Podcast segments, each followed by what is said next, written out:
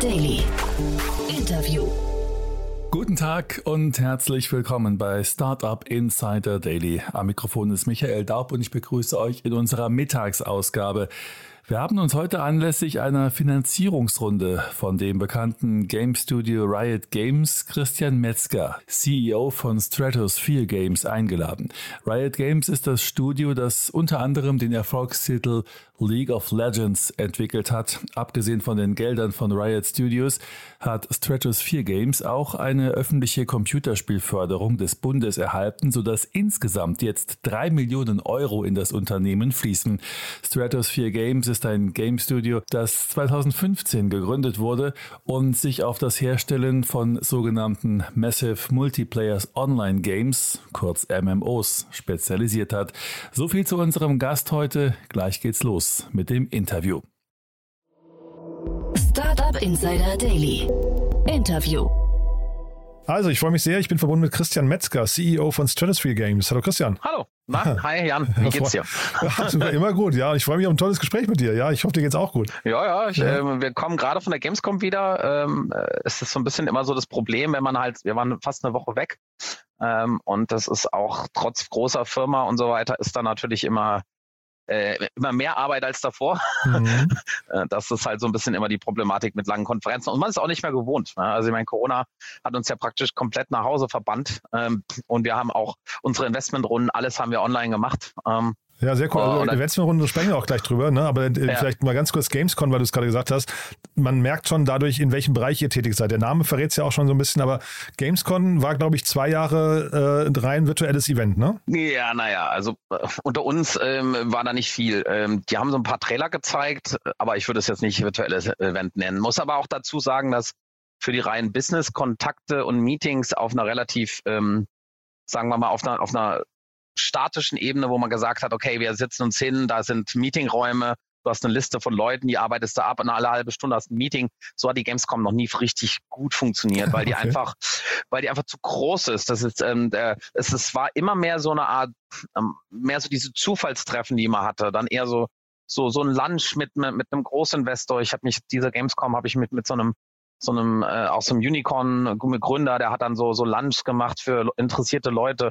Da passieren eher solche Dinge oder auf Partys trifft man Leute. Aha. Das war noch nie so, dass es ähm, da gibt's andere Events wie Pocket Gamer oder so, die sehr viel konzentrierter sind. Da hat man richtig, da hat man richtig durchgetimte ähm, ähm, Tage, wo man wirklich alle halbe Stunde jemand trifft. Da gibt's sogar extra Investor-Konnektoren, da trifft man einen Tag lang nur Investoren. Also das muss ich sagen, die Gamescom war noch nie so für Games war immer so eine Art großes Get-Together, ähm, auch Presse gemacht hat, User treffen konnte und so weiter. Aber es war halt nicht so ein fokussierter Event, wie jetzt, ähm, äh, wie jetzt zum Beispiel so diese die einzelnen Nischen-Events äh, waren. Und hat es sich dann aber trotzdem gelohnt für euch, würde ich sagen? Oder war, also, oder ist es eher so, man, man kann es einfach gar nicht genau benennen weil, oder beziffern, weil man noch nicht weiß, ob aus so einem Lunch mit einem Investor was rauskommt? Genau, also wir sind momentan ja nicht in der nicht in der Racing-Phase. Also wir haben ja ähm, jetzt im Sommer hatten wir ja den letzten Race äh, angekündigt. Der war, mhm. ist schon ein bisschen früher gelaufen. Das ist immer so ein bisschen Ankündigung und Race selbst. Es kann manchmal ein bisschen disconnected sein, weil da verschiedene Kommunikationselemente mit dazukommen. Ähm, und deswegen äh, haben wir jetzt gerade nicht in der Phase, wo wir raisen. Deswegen ist es halt eher so, hey, hier sind wir, guck mal, was wir Cooles machen. Okay. Und wenn wir dann raisen, dass wir dann halt nochmal dann konkret an die Leute rangehen und sagen, okay, ähm, jetzt ist es soweit, ähm, wir machen nochmal eine Runde ähm, hier ist, das ist, was wir euch anbieten und so weiter und so fort. Also deswegen ist es, war es jetzt mehr so, wir sind da, mhm. ähm, wir, wir zeigen, was wir gerade alles äh, erreicht haben. Ich glaube, das ist halt so, das ist halt auch so ein wichtiger Faktor, dass man auch immer wieder in Erinnerung bleibt und ja, und praktisch viele Leute aktuell bleibt. Hm, also von außen, wir haben die, die äh, Gamescom jetzt nur medial so ein bisschen verfolgt, äh, sagen wir in unserem Newsletter und so weiter.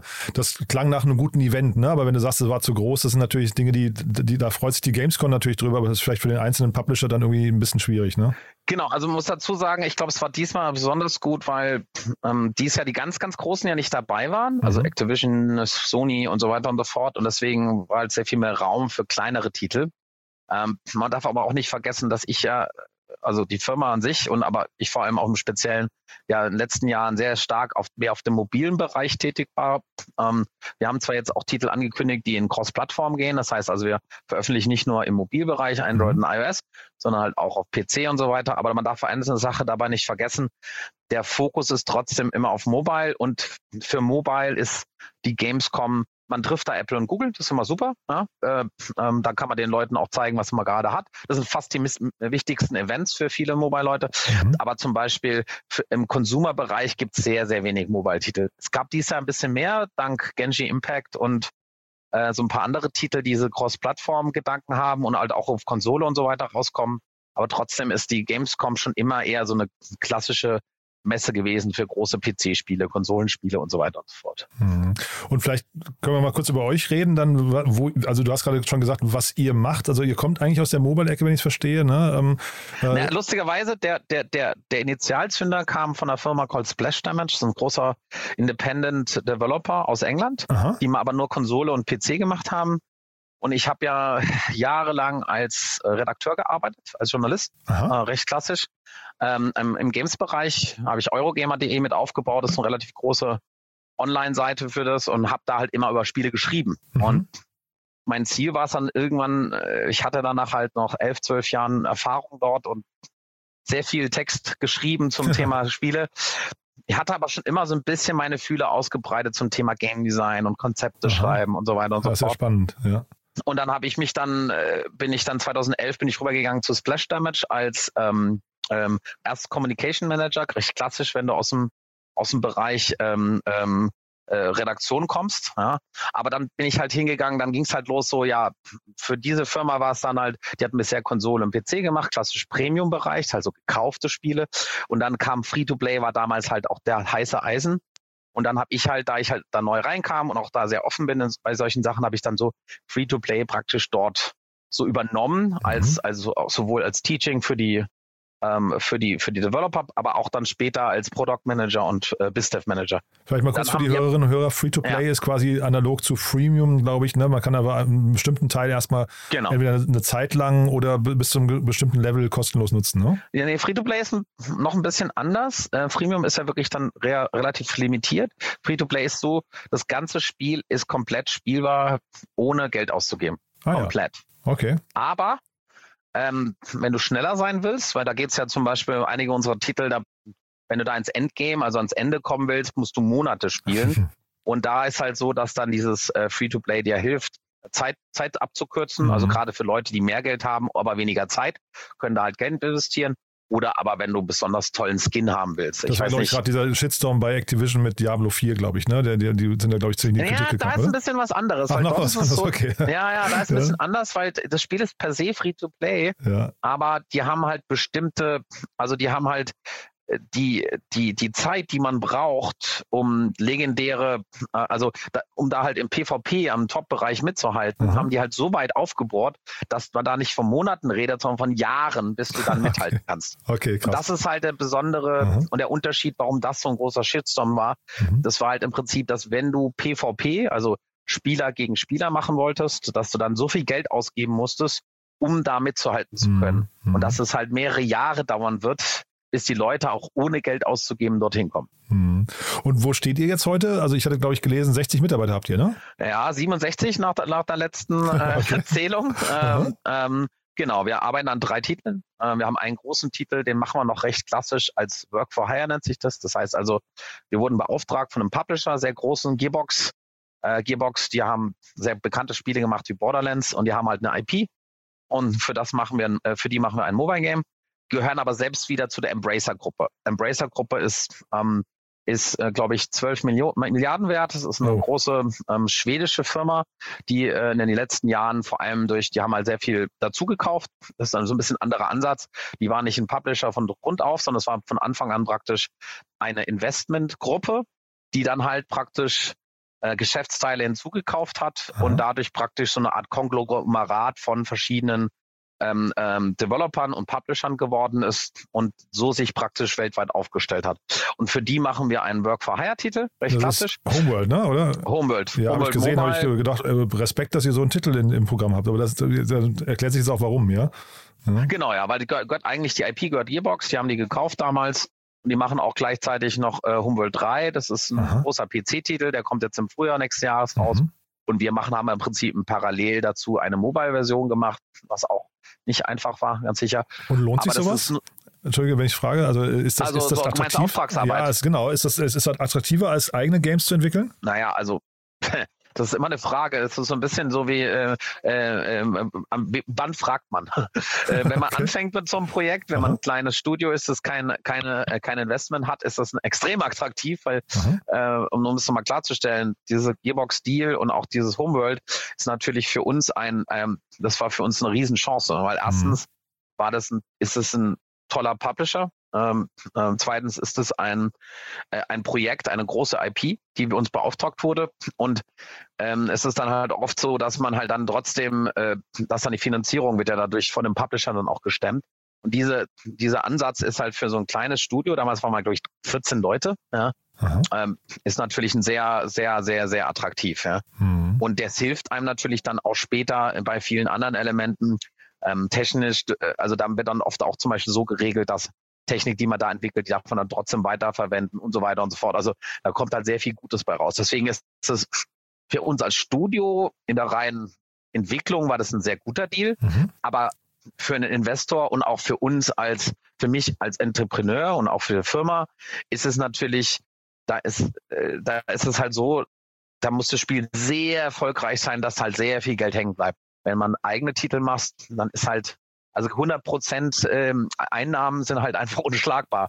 Und hier muss man ja dann abgeben an diverse Leute. Ähm, es- da wird ja dann auch, dann gibt's ja, das sind auch so klassische Deals, das auch wie auch im Filmbereich, ja, wo dann Marketingkosten äh, und so weiter und so fort. Also es- viele Dinge gehen ja dann dabei ab. Mhm. Deswegen ist es für einen als Studio dann auf dem, also super, um zu wachsen und es ist sehr gut, wenn man, wenn man noch klein ist und kein Investment drin hat. Und in dem Moment, wo man Investment drin hat, muss man automatisch auf diese die Eigenproduktion gehen, weil das ist dort, was, was richtig Geld ist, ja.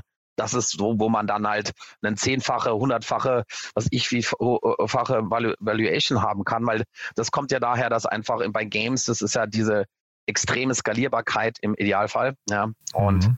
ähm, die halt natürlich und die relativ geringen Kosten im Vergleich dazu, die ja dann so attraktiv sind und die ja auch in den letzten Jahren immerhin so ein, zwei Mal in Deutschland geklappt haben. Ja, genau, ich hatte hier die Gründer von Colibri Games mal im, im Podcast, ne? Die kennst du wahrscheinlich auch, Bingo. ne? ja, genau. Ne? Ja, und, sogar sehr gut, ja. Ja. genau. Die haben das ja super, super gespielt, das Spiel. Ne? Und, äh, also auch das Free-to-Play war das, glaube ich. Ne? Die, das ist irgendwie so meine alte Ja. meiner Tycoon. oder so, Eine- ich, ja, eine meiner ja, genau. Tycoon. Ne? Äh, Und haben das an, an Ubisoft, man sagt, glaube ich, für 160 Millionen verkauft innerhalb von einer kurzen Zeit. Also War, glaube ich, offiziell, ja. war Hm, sogar Vier Jahre. ne, Vier Jahre, ne? Also wirklich ein ganz, ganz, ganz beeindruckendes äh, Entwicklung, muss man sagen. Äh, und äh, ist, sind das auch so, so, sag mal, so Cases, auf die schielst du jetzt, weil du, weil ihr jetzt quasi, ihr, ihr seid ja jetzt auch, äh, ich höre schon durch, nein, eher nicht. Ja? Nee, gar nicht, weil Ja, also okay. ich eine ganz andere Motiva Kernmotivation habe. Ich habe natürlich eine intrinsische Motivation als Unternehmer, dass ich natürlich damit auch Geld mache. Ähm, aber das ähm, meine Initial Initialmotivation ist einfach eine andere. Ja, also ich möchte vor allem geile Games machen. Ja, möchte damit viel Geld verdienen. Und bei bei ähm, äh, bei den Kolibris war halt die Original, also das ist halt so lustig, weil damals niemand auf die Idee gekommen wäre, ein Mobile Game zu machen, um Multimillionär zu werden, weil ähm, ähm, weil damals waren gab es zwar Spiele, die erfolgreich waren, aber keiner kam auf die Idee, dass das intrinsisch halt ohne Erfahrung einfach mal ich mache jetzt ein Mobile Game und werde damit also deswegen ist diese Story auch so besonders, weil das ist halt sehr sehr sehr sehr rar, ja. Und da muss man einfach konkret äh, sagen, dass diese diese Geschichten halt ähm, das ist was ganz Besonderes. Das gibt's ganz, ganz, ganz selten. Und deswegen, aber ich wäre auch, ihr Ansatz war halt ein ganz anderer. Da- Die haben sich angeguckt, den Markt angeguckt, was ist das Genre, was am besten performt, was Ja. ist, ähm, was ist der, das Thema, was, was noch unter, äh, unterverkauft wurde, wo, wo, wo, wo sind praktisch Lücken. Ja? Mhm. Ähm, und man, ich gehe zwar schon ähnlich ran, wenn es um Thematiken geht, die mich reizen oder interessieren, aber ganz konkret ist es halt so, dass ähm, wir ja zuallererst Spiele machen. Also wir sind halt und ich sehe mich immer noch als Spielemacher und dann als Entrepreneur und nicht als äh, und nicht umgekehrt. Ich sehe mich halt nicht als Entrepreneur und dann als Spielemacher. also das sind halt so die zwei unterschiedlichen Ansätze. Und es ist aber auch so, dass umso hardcoreiger man wird, also umso mehr man Spiele macht, umso mehr muss man auch Gamer sein. Ja? Man kann halt kein ähm, Call of Duty machen, ja, wenn man, wenn man den Ansatz hat, denen denen, ähm, ähm, den jetzt zum Beispiel Colibri Games hat. Weil das ist halt, die haben halt wirklich ein Genre gewählt, bei denen halt dieses Zahlengetriebene, dieses Businessgetriebene, ja, ähm, auch wirklich deutlich mehr Unterschied macht, ja, als wenn du halt einen, einen Shooter machst, der halt sehr, sehr emotional ist oft, ja, oder einen, oder überhaupt einen Titel macht, wo Emotionalität und und Narration halt ein wichtiger Faktor sind. Aber siehst du euch denn perspektivisch im Bereich Blockbuster Games, würdest du sagen, also weil du jetzt gerade Call of Duty, das sind ja quasi so die großen Brands, ne? Der, der, also wirklich die dominierenden Brands in der, in der Welt. Siehst du euch in so eine Ecke wandern? Also wenn du sagst, du möchtest wirklich coole Games machen oder ist der Ansatz von Colibri nicht eigentlich ganz spannend zu sagen, man baut ein, ein Spiel, das ist einfach perfekt und dann verkauft man es und dann baut man quasi darauf mit dem Geld, was man bekommen hat, äh, quasi das nächste Unternehmen auf. Ist das nicht fast ein gesünderer Prozess, ist, ne? Ja, es ist eigentlich, ist auf jeden Fall als, als ähm, reiner Investment Case, der natürlich der bessere, ich mache jetzt Airquotes, okay, ja. äh, bessere Weg. Ähm, aber das ist ja auch weiter da. Also mhm. ich habe ja noch einen weiteren intrinsischen Faktor und das ist halt auch eine Persönlichkeitsfrage. Zum Beispiel sehe ich mein das Studio ja auch als ein Zuhause. Ja? Also Stu unser Studio, das ist halt auch wie ein Zuhause, wo ich Leuten, mit denen ich jetzt auch sehr lange schon zusammenarbeite, auch so, so, ein Heim, so eine Heimat anbieten möchte. Also mhm. und das ist halt so ein bisschen vielleicht diese unterschiedliche Herangehensweise ich glaube, die meisten Mitarbeiter, die bei Colibri gearbeitet haben, hatten einen anderen intrinsischen Ziel. Die wollten halt eher, ähm, äh, die wollten Geld verdienen oder wollten an einem erfolgreichen Spiel mitmachen. Mhm. Ähm, bei mir ist es so, ja, Leute wollen auch Geld machen und die wollen auch an einem erfolgreichen Spiel mitarbeiten, aber die wollen vor allem auch an einem Spiel mitarbeiten, das sie selbst auch gut finden. Also ich glaube, das ist halt so, und das ist halt leider so, also ich komme ja aus dem AAA-Bereich äh, bei Splash Damage. Die meisten Entwickler, die halt so, so, so High-Quality-Sachen machen, die suchen einfach, die haben einfach eine andere Motivation in sich. Und das ist halt so der Punkt. Und jetzt kommt's halt, wir machen ja momentan, haben ja noch zwei eigene Teams laufen, ja. Ein Team macht einen mehr klassischen Mobile-Titel, der ist Dawn of Ages, der ist gerade auch schon in so einem Soft-Launch drin. Ähm, und der zweite Titel, den wir gerade auch announced haben, ist Desolation, ist eher ein Shooter. Und ja, mit diesem anderen, mit diesem Shooter, das ist schon so mein erster Schritt in der Richtung, dass wir eher große Spiele machen wollen. Weil ich habe halt festgestellt, ich habe lustigerweise, als Idle meiner Tycoon rauskam, haben wir auch ein Spiel gemacht, das hieß Idle War. Ähm, das war so mit Tanks und, und so weiter und so fort. Und aber das Problem war halt, sage ich ganz ehrlich, ähm, es hat einigermaßen okay funktioniert, hat auch Geld, bisschen Geld gemacht und so weiter, aber die Problematik war halt, ich habe es nicht gefühlt. Okay. Und ich glaube, das ist halt so, ich glaube, das ist halt so, und am Ende war es dann halt so, dass der Titel auch trotz recht positiver Zahlen und so weiter und so fort, dass wir es nie geschafft haben, das halt zu durchbrechen und so wirklich viral zu werden. Und, und, und dann, und dann, wenn man dann selbst nicht dahinter ist und, und es nicht so richtig lebt, ich glaube, dann war das halt eher eine Opportunity-Entscheidung, ähm, was ich jetzt heute auch nicht mehr machen würde. Also ich kann auch sagen, dass zum Beispiel mit meinem Investoren äh, Onboarding, dass wir dann auch eine klare Vision gesetzt haben für die Company. Die gab es vorher in der Form nicht konkret ja, und haben jetzt ganz bewusst gesagt, okay, jetzt äh, folgen wir uns unserer Vision und wir versuchen jetzt nicht die ganze Zeit hin und her zu pivoten. Ja. Ähm, das kann funktionieren, gibt auch Leute, funktioniert das, aber ich glaube, unterm Strich ist es halt so, wenn man, man sollte schon versuchen, sich auch darauf zu konzentrieren, warum man auch gut ist. Ja. Also ich meine, ich habe immer in, in Hardcore-Games gearbeitet, ich habe immer ähm, Großteil meines Teams, die haben ähm, mein COO, der hat, ähm, äh, der hat zusammen mit mir ähm, Free-to-Play PC-Titel gepublished, ja, und er ist da wirklich sehr, sehr gut drin, ähm, Daniel Ulrich. Und, ähm, und, und auch der Rest des Teams, das sind viele Leute, die kommen halt eher aus dem, aus dem, aus dem klassischen Game-Bereich. Und deswegen war dieser Versuch ähm, mit einem Team, was eher eigentlich Game, Game fokussiert ist und richtige Games machen will, dann daraus einen Idle-Titel zu machen, ja, weil es gerade halt hip ist. Okay. Das war vielleicht einfach damals, ehrlich gesagt, die falsche Entscheidung. Hm. Aber das sind auch so Sachen, das sind so Entscheidungen, die man dann halt fällt, weil natürlich auch äh, eine gewisse Options, also das ist ja oft so, wir haben die ersten Titel, haben wir ja dann äh, gemacht, der ersten größeren Titel, das war ähm, ähm, äh, Warzone, ja, der lief auch ganz okay, aber ich habe das ja damals, da hatte ich kein Marketing-Team. Da waren wir praktisch sieben, acht Leute, haben ein Spiel gemacht und das einzige Option, die, die es gegeben hätte, wäre, dass der viral gut gelaufen wäre. Ja? Also das ähnlich wie bei Idleminer Tycoon, dass die Leute einfach draufgesprungen sind. Aber die Problematik, die man halt hat, wenn man sich nicht so ein Nischenthema aussucht, wie jetzt zum Beispiel bei ähm, Idleminer, was halt wirklich sehr schön speziell ist, ja, dann hat man immer die Problematik, dass man dann ohne Marketing und gutes Marketing sehr wenig reißen kann. Und das ist halt leider unser Problem gewesen. Und das ist halt so, das sind so diese Erfahrungen, die man macht, ja. Ähm, und das würde ich, glaube ich, heute auch anders machen. Das haben die schon richtig gemacht von Colibri. Mhm. Wenn man klein anfängt, wenn man keine Finanzierung hat, wenn man kein komplettes Team hat, dann macht es natürlich tausendmal mehr Sinn, zu versuchen, einen kleinen, casualigeren, also simpleren Titel zu machen mhm. und dann auf eine, eine, schmale Zielgruppe zu gehen, ist natürlich tausendmal sinnvoller, als immer dann zu versuchen, oben mitzukämpfen. Ja? Mhm. Weil dort oben äh, muss man nicht nur High-Quality-Games abliefern, das haben wir zum Teil, glaube ich, auch gemacht, aber man muss halt auch bei den anderen Games, und das sind ja diese, das sind halt beim Marketing-Game, beim Customer Service, bei diesen ganzen Sachen, die halt außerhalb von, von von nur einem schönen, guten Spiel machen sind, da muss man natürlich auch oben mitspielen können. Und das waren wir nicht ready dafür. Hm. Jetzt habt ihr, wir, sprechen von dem Hintergrund einer Finanzierungsrunde. Jetzt hast du gerade schon gesagt, ihr habt jetzt quasi eure Strategie konkretisiert. Ne? Vielleicht magst du uns mal ganz kurz durch die Runde durchführen, wer da jetzt quasi dabei ist und wie man sich mit so einem Cap-Table auch quasi auf eine Strategie gemeinsam einigt.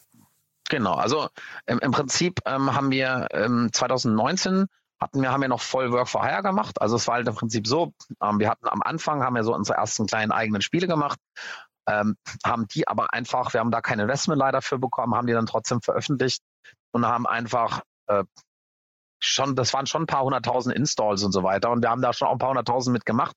Ähm, aber das war halt nicht profitabel. Ne? Und dann sind wir halt wieder umgeschwungen, weil das können wir natürlich schon natürlich sehr gut, ist halt Spiele machen. Und dann haben wir eine, haben wir eineinhalb Jahre lang haben wir ähm, praktisch Work for Hire gemacht, da haben wir mit Größen zusammengearbeitet, ähm, vom Wargaming zeitlang. Dann, dann kam auch Gearbox. Aber dann kam halt langsam, dann ging es halt so langsam in die Richtung, dass ähm, da hatten wir dann, Corona ging los, ja, dann wurde auf einmal hat sich die Investorwelt auch sehr verändert, muss man dazu sagen. Mhm. Und dann haben wir in dem Zusammenhang haben wir dann auch unseren ersten Investor bekommen und haben da dann gesagt, okay, wir machen jetzt nicht nur irgendwelche Mobile Midcore Games, sondern wir konzentrieren uns auf High Quality ähm, MMO, also Massive Multiplayer Games. Ja? Mhm. Und das war praktisch der Hintergrund auf der, dieser Basis, der uns dann praktisch gesagt hat, okay, das ist unsere neue Strategie. Dann kam noch ein zweiter Faktor hinzu, der uns sehr geholfen hat, das war der Deutsche Games Fund, äh, Deutsche Spieleförderung. Ähm, die gibt's ja seit ähm, 2019 ging's los. 2020 dann voll. Und äh, die ähm, zahlen ja, also dann, wenn du dann ein Projekt hast, die zahlen die Hälfte der, der Personalkosten, was natürlich ein äh, gerade für einige Investoren extrem attraktiv ist. Und dann haben wir unseren ersten Investor an Bord bekommen, haben dann das erste, äh, das zweite Team aufgemacht und konnten dann halt mit diesem, mit dieser, äh, mit diesen ersten Erfolgen, die wir dann auch hatten auf beiden Seiten, ähm, haben wir dann 2021 gestartet mit einer weiteren Runde. Und das war dann Riot Games und äh, One-Up Ventures. Äh, Riot Games kennt hoffentlich jeder. League of Legends, einer der größten ähm, ähm, PC Free-to-Play Game äh, mhm. Companies der Welt. Klar, ja. Äh, mhm. ja. Und Warner Ventures ist ähm, ehemaliger ähm, Microsoft ähm, ähm, VP, der damals die Xbox mitgestartet, wirklich erstklassiger ähm, äh, erstklassiger äh, Investor, ähm, auch eine super Community, kann ich immer wieder nur sagen. Und zusammen mit Skycatcher, das war unser Hauptinvestor, ist ein amerikanischer Fund, haben wir dann halt praktisch diese Runde gesigned. Hat dann noch ein bisschen gedauert, bis bis ins Frühjahr, bis dann alles vorbei war, weil Corona hat es nicht einfacher gemacht in dem Zusammenhang. Und so ist es praktisch entstanden. Das war halt echt, und das muss ich halt sagen, ich hatte, glaube ich, die ersten drei, vier, fünf Jahre wenig Glück. Ja, und das muss man am Ende sagen. Am Ende hatte ich jetzt halt auch ein bisschen Glück. Also das ist, glaube ich, so, okay, cool. Äh, wenn ich so zurückgucke, ist ähm, alles Glück, was jetzt die, ähm, weil da, da, war auch Glück dabei bei Colibri. Ja, das ist immer auch harte Arbeit, ja, mhm. klar, aber Glück, es spielt halt auch immer eine Rolle. Mhm. Und diese Kombination aus lange durchhalten und dann halt einfach, das ist für mich manchmal halt auch einfach so ein bisschen, wenn man nicht, wenn man jetzt nicht wirklich schon 100 Investments hatte und Dutzende Spiel, äh, Firmen gemacht hat, mhm. auch selbst dann, glaube ich, ist halt eine Portion Glück, gehört halt fast immer dazu. Mhm. Wir hatten jetzt halt einfach in den letzten zwei Jahren, haben hart gearbeitet, haben uns profitabel gemacht. 2019 waren wir zum ersten Mal profitabel auch. ähm, und haben dann auf der Basis praktisch dann die ersten Investments bekommen, jetzt die nächste Runde bekommen und so so schafft man dann halt natürlich die äh, Firma, die die äh, 2018 noch noch wirklich richtig bitter aussah, ja, ähm, schafft man es dann die die äh, praktisch wieder auf eine richtige Spur zu bekommen. Aber das war halt erst super harte Arbeit und dann halt eben auch die richtige Portion. Und jetzt warst du ja vorher in UK und äh, vielleicht kannst du mal sagen, der Standort Deutschland, ist der denn überhaupt dazu geeignet, jetzt so richtige Blockbuster-Firmen zu bauen im, im Games-Bereich? Also gibt, es gibt ja also zahlreiche Spielepublisher, aber ich über, überlege gerade, wer es da zu so internationalem Niveau gesch äh, geschafft hat. Also ich kenne naja, Crytek. Halt klassisch, nee, ja genau, Crytek, aber das sind ja auch nicht ein richtiger Publisher, sondern eher ein Devel Development-Studio mit ja. Publishing-Elementen. Genau. Äh, es genau. gibt Koch Media, ja, also die heißen jetzt Plyon. Aha, ähm, ja. Die äh, sitzen in Planek bei München. Äh, ich glaube, ich meine sogar eher die Developer, weil die Publisher, das, das kann ich mir schon vorstellen, dass die auch aus Deutschland gut heraus operieren können. Aber ich meine tatsächlich. sehr wenig. Genau, ne? Hätte ich jetzt deswegen Jaga, wollte ich die fragen. Jaga gibt es noch in Berlin. Jaga, Crytek, Deck 13 ähm, gibt es. Ähm, es gibt noch ähm, ein paar Mobile-Game-Entwickler ähm, äh, und Publisher, also mhm. VUGA, Good Game Studios, ähm, Inno Games, also es gibt schon so ein paar, mhm. aber im Vergleich, internationalen Vergleich war das nicht. Und das ist ja auch der Grund, warum diese deutsche Spielförderung gegründet wurde, weil die halt festgestellt haben, wir sind der viertgrößte Markt der Welt, aber der Anteil an deutschen Spielen sind halt fünf, sechs, sieben Prozent äh, am mhm. Gesamtumsatz. Mhm. Und ähm, muss dazu sagen, dass zum Kanada seit Jahrzehnten schon Förderung macht. Das heißt, in Kanada war es halt ganz konkret so, dass du, wenn du ein Studio aufgemacht hast, dann hast du halt einen ein, ein Tax-Break bekommen. Also hast du, was ich, vier Millionen investiert, hast zwei Millionen am Ende des Jahres wiederbekommen. Ähm, ähm, das war zwar so ein bisschen anderes System, ja, also nicht so wie jetzt in Deutschland mit der Games-Förderung, dass es halt eine wirkliche klassische Forderung ist, also ein Grant, das man auch nicht zurückzahlen muss. Aber so vom, vom ganzen Ansatz her haben die es seit zehn Jahren, äh, seit 10, 20 Jahren schon so gemacht. Und Deutschland hat halt sehr spät halt festgestellt, scheiße, das ist ein Riesenmarkt. Ja? Muss da das vorstellen, das ist mehr als doppelt so groß wie Film inzwischen. Ja? Ähm, das wissen wenig Leute, aber allein Mobile, Mobile hat, glaube ich, jetzt so viel Umsatz wie Film. Ja? ja krass. Ähm, äh, und das kann die meisten Leute sich ja gar nicht vorstellen. Ja? Mhm. Hollywood riesen, riesengroß und so weiter, aber dass, dass halt Games dann noch viel, viel, viel größer sind. Ähm, in Deutschland ist, glaube ich, nur Buch mehr. Ich glaube, Buch ist das Einzige, was mehr ist, aber das ist, glaube ich, auch nur in Deutschland so. Ähm, und das ist halt so, dass da gab es halt nichts vorher. Und jetzt muss man halt sagen, es gibt noch einen zweiten Faktor natürlich, ähm, ähm, dass jetzt rein rein, dass, dass halt finanzielle Unterstützung gefehlt hat. Der zweite Faktor sind, und jetzt ist halt die Bürokratie. Ne? Also um es nochmal klarzustellen, wir haben jetzt zwei, äh, drei amerikanische Investoren drin, die haben ganz schön, ganz schön geschluckt, als sie äh, das deutsche GmbH-Recht, äh, wie man bei Notar, wie man beim Notar erscheinen muss. Ähm, diese ganzen Sachen sind für, für Amerikaner absurd. Aber ich dachte, ja? du meinst eher sowas wie, gibt es ja im Game-Bereich auch diese FSK und USK und sowas, diese ganzen. Ach, das interessiert keinen, weil, nee, weil okay. sind, viel zu, sind viel zu international. Der deutsche Markt ist, ist zwar auch interessant, aber sind viel zu international und wir machen jetzt keine brutalen Games und so weiter. Das nee, ich dachte, das sind so Behörden, nicht. die wir halt noch so durchschleppen und durchfüttern. Deswegen dachte ich, über sowas wird dann eher geschmunzelt vielleicht noch. Ja. Nö, ach, das, das juckt eigentlich die ja. wenigsten. Gut, ja. Bei uns jetzt auch. Wir machen jetzt ja keine super brutalen Spiele, ist relativ harmlos. Mhm. Nee, aber das ist eher so das klassische, wie, wie die deutsche Rechtslage. Es sind auch andere Sachen. Mhm. Wie, äh, ich meine, wo jetzt die, die neue Ampelregierung ja auch ändern wollte, ist halt äh, Mitarbeiter, äh, Mitarbeiterbeteiligung. Genau, ich kann halt ja. halt keine Prozente rausgeben, weil die dann halt direkt versteuert werden. Und bei einer Firma, die, Unding, ne? die jetzt ein die jetzt einen zweistelligen äh, Bewer äh, Bewertung hat, wie bei uns, wenn ich dann denen, äh, selbst wenn ich denen da 0,5 Prozent gebe, ich meine, dann müssen die, keine Ahnung, äh, müssen die dann schon solche Unsummen versteuern, da hat mhm. ja kein Mensch, ja. Total. Ähm, wo man dann halt mit diesen Virtual Share Options erarbeiten muss. Und, und das gleich gilt natürlich auch ähm, ähm, für steuerlich, ist natürlich auch ein, ein Faktor, ja. Bin ich ganz ehrlich, es gibt viele Investoren, die natürlich auch natürlich lieber gerne eine Firma haben in Delaware oder also in den USA Delaware oder mhm. äh, Schweiz, naja, Schweiz eher nicht mehr so, aber so Delaware. Ja, Delaware wollte ich gerade fragen. Wäre das nicht quasi eine Forderung dann von, wenn du sagst, drei US-Investoren, dass die immer sagen, das ist uns zu kompliziert, komm nach, äh, komm nach äh, Delaware? Ja, aber das geht ja dann. Also wenn es erstmal gegründet ist, ist es sehr schwierig, das noch und zu machen. Und wir waren einfach ne? zu da alt. So ein paar, also hört man immer wieder mal, dass eine, Firma geflippt wird und dann irgendwie als Delaware Inc. dann äh, irgendwie ja, aber wird. Das, ne? Also dazu bin ich, da bin ich dann vielleicht doch zu deutsch. ähm, okay. äh, und auch ein bisschen zu und das ist vielleicht auch noch so, ja. so, eine, so ein Faktor für mich. Ich finde ja grundsätzlich, also es gibt ja auch viele gute Seiten in Deutschland. Mhm. Äh, das ist zwar dann eher eine politische Ebene, aber ich persönlich ähm, jetzt den Firma zu flippen, wäre mir natürlich wahrscheinlich jetzt einfach auch nochmal einen Schritt zu weit. Und ja, ja, ich habe bisher zum Glück Investoren, so genau, ja. Mhm. Äh, ich habe bisher halt auch Investoren gehabt, die das auch ehren und sagen halt, okay, finde euch so gut, ähm, das stört sie dann am Ende dann doch nicht so. Ne? Mhm. Und das ist mir persönlich ehrlich gesagt auch ein bisschen lieber, ähm, so vom Ansatz her. Ähm, aber muss sagen, klar, das ist natürlich auch immer wieder ein Thema.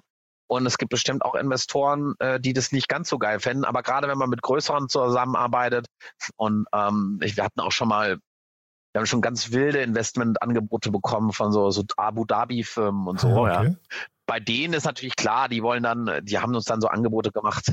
Wir, wir, wir machen eine neue Firma und dann muss die aber 51 Prozent in Abu Dhabi sein und so. Also leider so wilde Geschichten, aber muss halt immer sagen, am Ende das, das im Vergleich zu den richtig großen amerikanischen Finanzinvestoren, die halt einfach ähm, auch nicht nur, also es ist halt so ein anderes Ballgame, ja. Also seitdem ich mit, ähm, mit diesen Investoren auch zusammenarbeite, hat man ganz anderen Einblick in die, hat man ganz andere Möglichkeiten, ganz anderen Einblick auch in die, in, in, in die ganzen Investmentbereiche. Man hat ähm, viel besseres Verständnis auch, hat viel bessere Kontakte. Und diese ganzen Sachen, muss ich sagen, das ist halt auch was, was man, ich weiß, ich, ich habe, wie schon gesagt, noch nie mit einem deutschen Investor zusammengearbeitet. Mhm. Ich weiß nicht, wie stark das hier so auch so ist.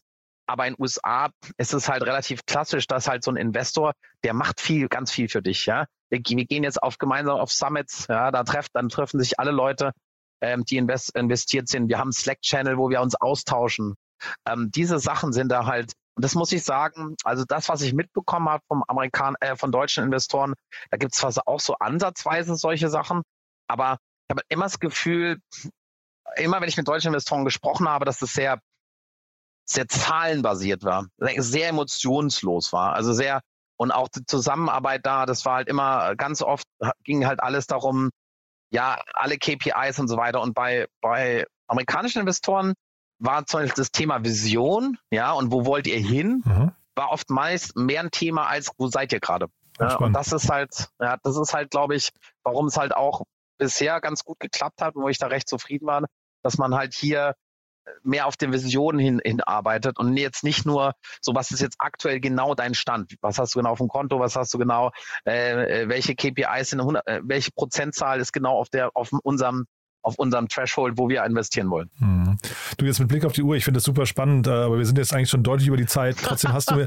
nee, nee, das macht gar nichts, aber mit, das ist ja super spannend. Du hast mir im Vorfeld nämlich erzählt, äh, du hast ja eben von Glück gesprochen und äh, dass jetzt, sagen wir dir, endlich Holt ist und so weiter, aber es gab bei euch auch im Team so ein paar Schwierigkeiten eine Zeit lang. Da haben wir gesagt, wir wollen noch mal kurz drüber sprechen, was so deine Learnings ja. da sind, weil man sich ja, also du, ihr habt zu dritt angefangen, jetzt bist du, glaube ich, wenn ich es richtig verstanden habe, alleine, ne?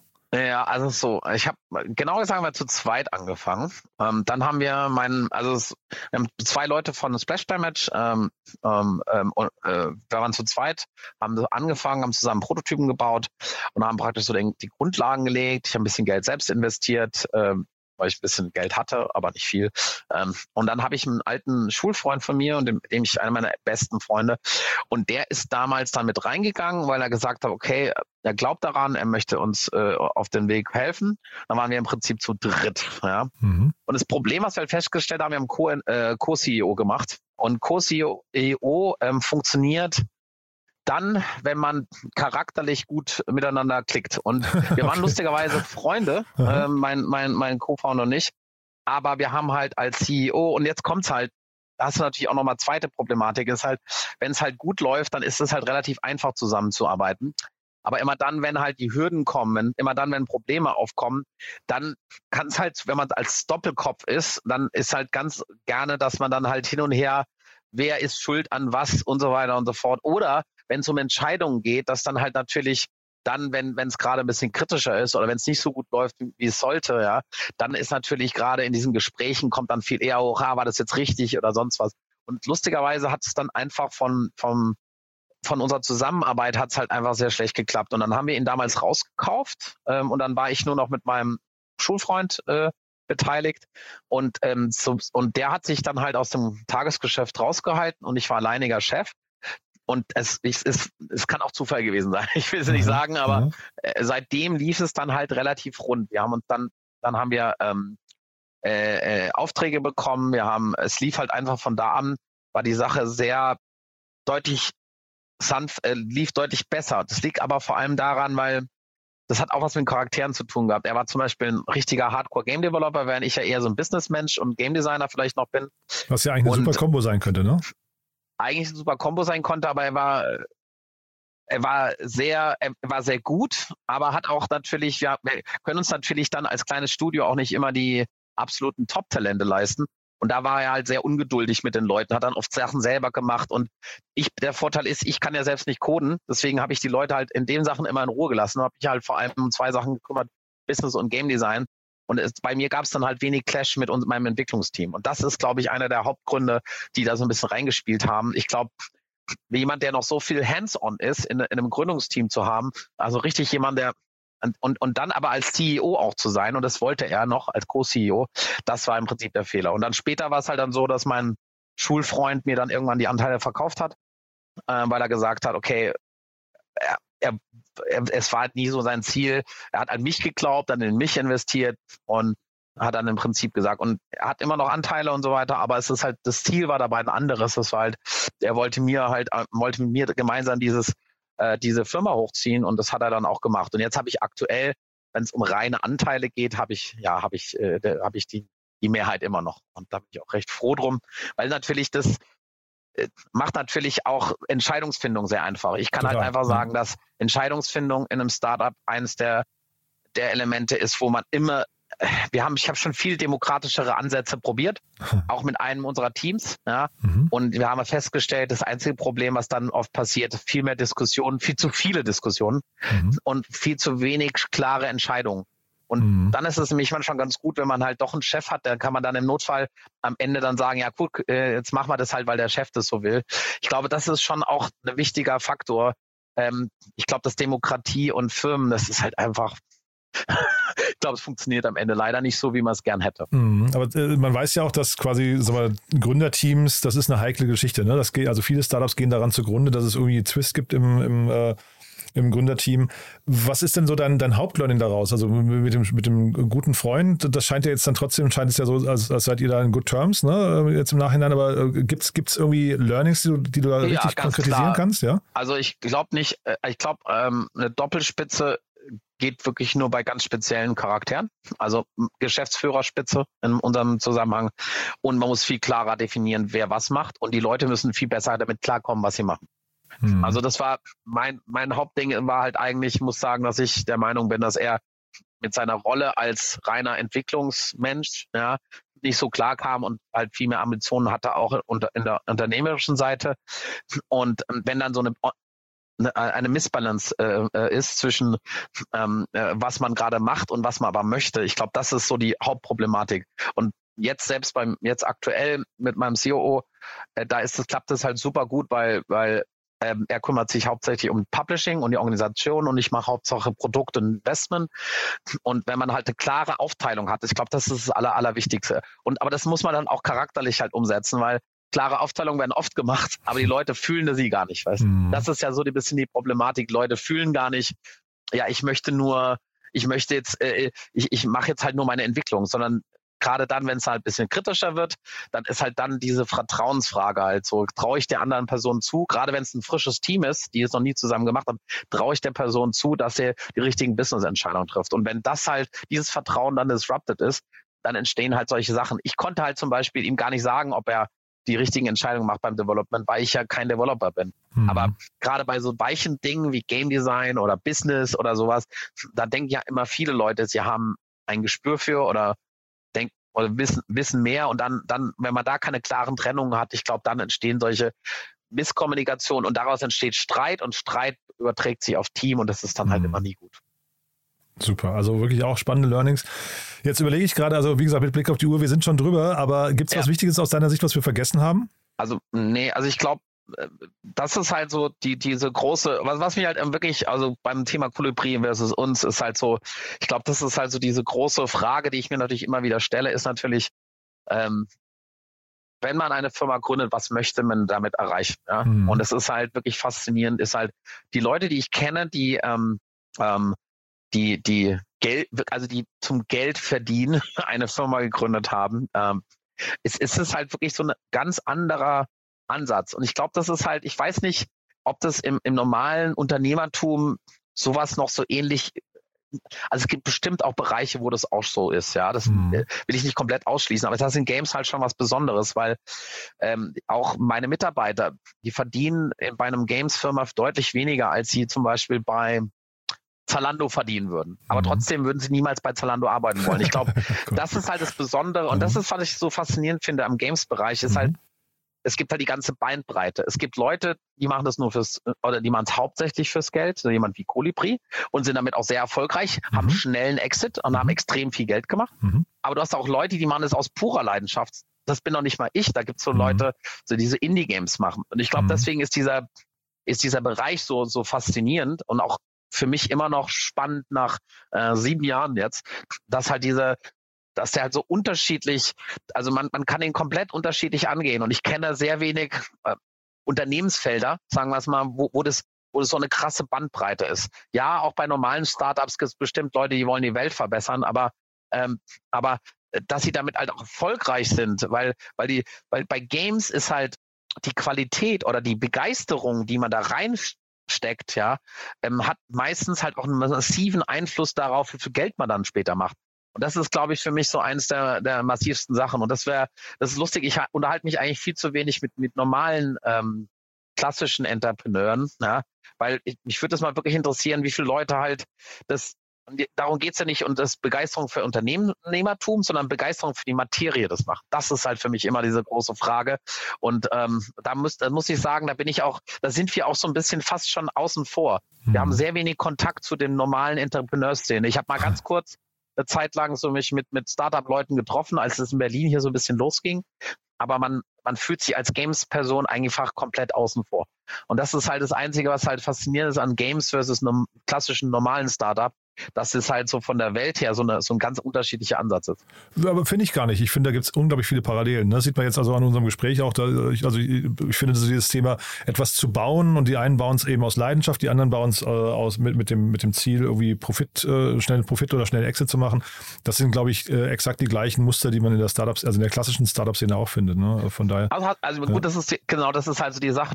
Ich kenne zu wenig andere. Mhm. Das ist halt wirklich das Faszinierende daran. Ja. Ich kenne sehr wenig Leute, die, ähm, äh, wo das klassisch ist. Aber ich, die Frage ist halt, was die, was die Hauptmotivation ist, wenn man sowas macht. Und das ist halt äh, bei, bei sowas wie Zalando oder so, wobei vielleicht gibt es auch Leute, die sind einfach begeistert, äh, also in mhm. interessante Art und Weise ähm, ähm, ähm, Kleidung zu verkaufen. Mhm. Das ist halt, ja, ja, aber das ist halt für mich, äh, das ist halt so lustig, weil das für mich dann halt deutlich weiter weg ist. Aber das ist, glaube ich, halt auch so ein bisschen eine Bubble, die man halt hat wenn man halt so einer abgeschlossenen Szene ist. Ja. Mhm. Und sag mal ganz kurz noch äh, jetzt, also ohne jetzt das nächste Fass aufzumachen, aber äh, es ja. ging ja jetzt gerade, weil du eben von euren Mitarbeitern gesprochen hast und dass sie auch weniger verdienen als vielleicht in, in anderen Unternehmen und so weiter. Aber ja.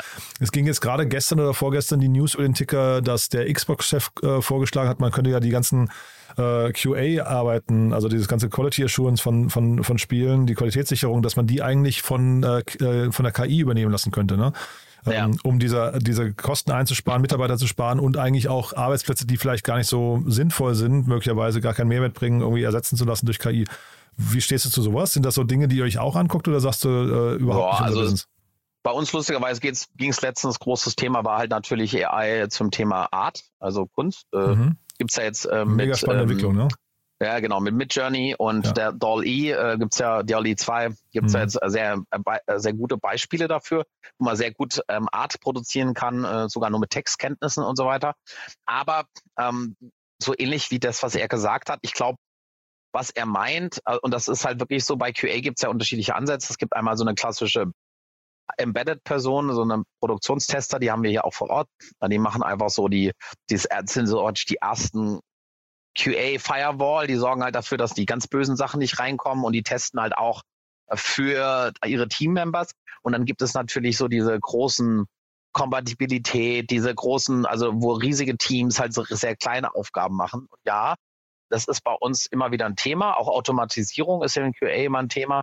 Ja, das ist, wird auch in den nächsten Jahren sich verändern. Aber ich kann auch immer wieder nur sagen, auch bei dem Thema AI und Spiele ist halt, ich glaube, für Ideation, also wenn man halt versucht, Ideen zu finden, und in Kommunikation zwischen ähm, äh, in äh, Kommunikation zwischen äh, Art Department und, und, und Coding und so weiter, ist sowas gar keine schlechte Idee. Aber wenn man dann als zielgerechnet was abarbeiten will, da fehlt einfach noch viel, da fehlt noch viel, noch eine, eine, Art und Weise, wie man am besten AI steuern kann. Und das ist, glaube ich, so für, man, es ist halt, AI ist halt sehr gut, wenn es halt um so Ideenfindung geht oder wenn, wenn es halt Randomisierung ist. Ja? Mhm. Also wenn man wirklich guckt, welche Ideen komme komm ich ran, was kann ich sehr einfach testen, was, was sind sehr einfache Testmethodiken, da funktioniert das. Aber in dem Moment, wo man halt eine Richtung hat und zielgerichtet ist, dann wird es halt sehr schwierig, diese, diese, aber da ist halt die große Frage und da kann ich nur sagen, ich habe Erfahrung gehabt damals, ähm, ging es mal zum Thema, ähm, ich war ja Redakteur, Journalist, ja, dann ging es auch ums Thema Artikel schreiben, Bücher schreiben mit AI. Das war mhm. mal ein Riesenthema. Mhm. Und es ist auch hochgekommen und hat auch ein paar Ergebnisse gebracht. Aber am Ende hat, es ist immer wieder das Gleiche. Man könnte sagen, okay, die Technik war nicht so weit. Ich glaube persönlich, es war nicht nur die Technik nicht so weit. Ich glaube halt, wir brauchen, wir bräuchten eigentlich eine wirklich Bewusstseins-KI, um halt wirklich äh, den Menschen so weit zu ersetzen, dass es wirklich dra dramatische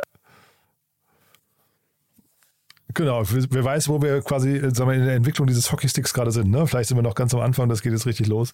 Aber cool, du, das hat mir echt großen Spaß gemacht. Ähm, dann jetzt nochmal die Frage, was Wichtiges vergessen? Nö, eigentlich nicht. But there is one more thing. One More Thing wird präsentiert von OMR Reviews. Finde die richtige Software für dein Business. Christian, hat mir wirklich großen Spaß gemacht. Als letzte Frage, wie immer, an jeden unserer Gäste nochmal die Bitte. Wir haben ja eine Kooperation mit OMR Reviews und bitten jeden unserer Gäste ein Tool vorzustellen, mit dem sie gerne arbeiten oder das sie gerne weiterempfehlen möchten. Und da bin ich sehr gespannt, was du jetzt mitgebracht hast. Ja, also ich, für uns im Gaming-Bereich ist es inzwischen wirklich ähm, ein Tool geworden, was praktisch alle einnimmt. Und das ist wirklich Discord so. Ähm, man muss sich so vorstellen, dass über Jahre hinweg gab es Foren, also gab es wirklich so ähm, Orte, wo die Leute zusammengekommen sind, wo die in oldschool, so ein, ein HTML-System, Fragen reingestellt haben, Diskussionen losgingen und so weiter und so fort. Und ähm, Discord ist vor ein paar Jahren auf den Markt gekommen und hat inzwischen die Gaming-Branche im Sturm erobert. Es gibt immer noch keine bessere Art und Weise, wie man mit, mit seinen Communities umgeht. Und es ist inzwischen das Standard-Tool geworden. Ähm, unser, unser Co-Publisher ähm, ähm, Gearbox, die sind sogar so weit gegangen, dass sie alle ihre Foren abgeschaltet haben und komplett umgeschwenkt sind auf, auf Discord, weil es einfach äh, gerade für das Management von großen Gruppen mit diese ganzen Funktionalitäten, die man da hat, die Möglichkeiten der Kommunikation und so weiter, ist es praktisch zum Standard geworden. Also im Gaming-Bereich kommt man um Discord nicht mehr drum herum und ich glaube, das wird sich auch in anderen Bereichen noch wieder größer verbreitern, weil das einfach ist ein so ein äh, ubiquitäres ähm, System geworden, was halt natürlich auch ins, äh, Integration von Spielen, Funktionalitäten und so weiter anbietet. Also muss ich ehrlich sagen, also Discord ist was, was ich mir vor ein paar Jahren, vor, vier, vor ein paar Jahren wirklich gewünscht hätte, dass, dass es jetzt endlich gibt.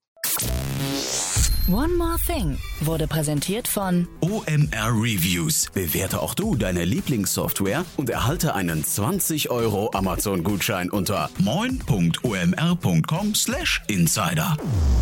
Christian, war wirklich großartig. Ein toller, spannender Ritt, muss ich sagen. Ich freue mich, dass, dass das Glück hier jetzt ein bisschen hold ist. Äh, klingt nach einem, guten, nach einem guten Momentum auf jeden Fall. Und ja, dann freue ich mich, wenn wir in Kontakt bleiben. Wenn es Neuigkeiten gibt, sag gerne Bescheid, ja? Ja, genau. Nächstes Jahr, ist, ist, es gibt ja immer, nach einer Investmentrunde ist ja immer vor einer Investmentrunde. Sehr gute Einstellung. Cool. Du, dann lieben Dank und bis bald, ja? Ja, danke. Tschüss. Startup Insider Daily, der tägliche Nachrichtenpodcast der deutschen Startup-Szene. Das war Christian Metzger, CEO von Stratosphere Games im Gespräch mit Jan Thomas. Anders des Interviews war die Investition von Riot Games in das Unternehmen. Das war's fürs Erste mit Startup Insider Daily am Mittag. Vielleicht schaltet ihr später am Nachmittag ein. Dort hat Viktoria Hoffmann Professor Dr. Stefan Stubner, Rektor der Handelshochschule Leipzig, anlässlich Unicorn zu sich eingeladen. Wenn nicht, hören wir uns hoffentlich morgen in der nächsten Ausgabe wieder. Am Mikrofon war Michael Daub. Ich verabschiede mich. Bis dahin.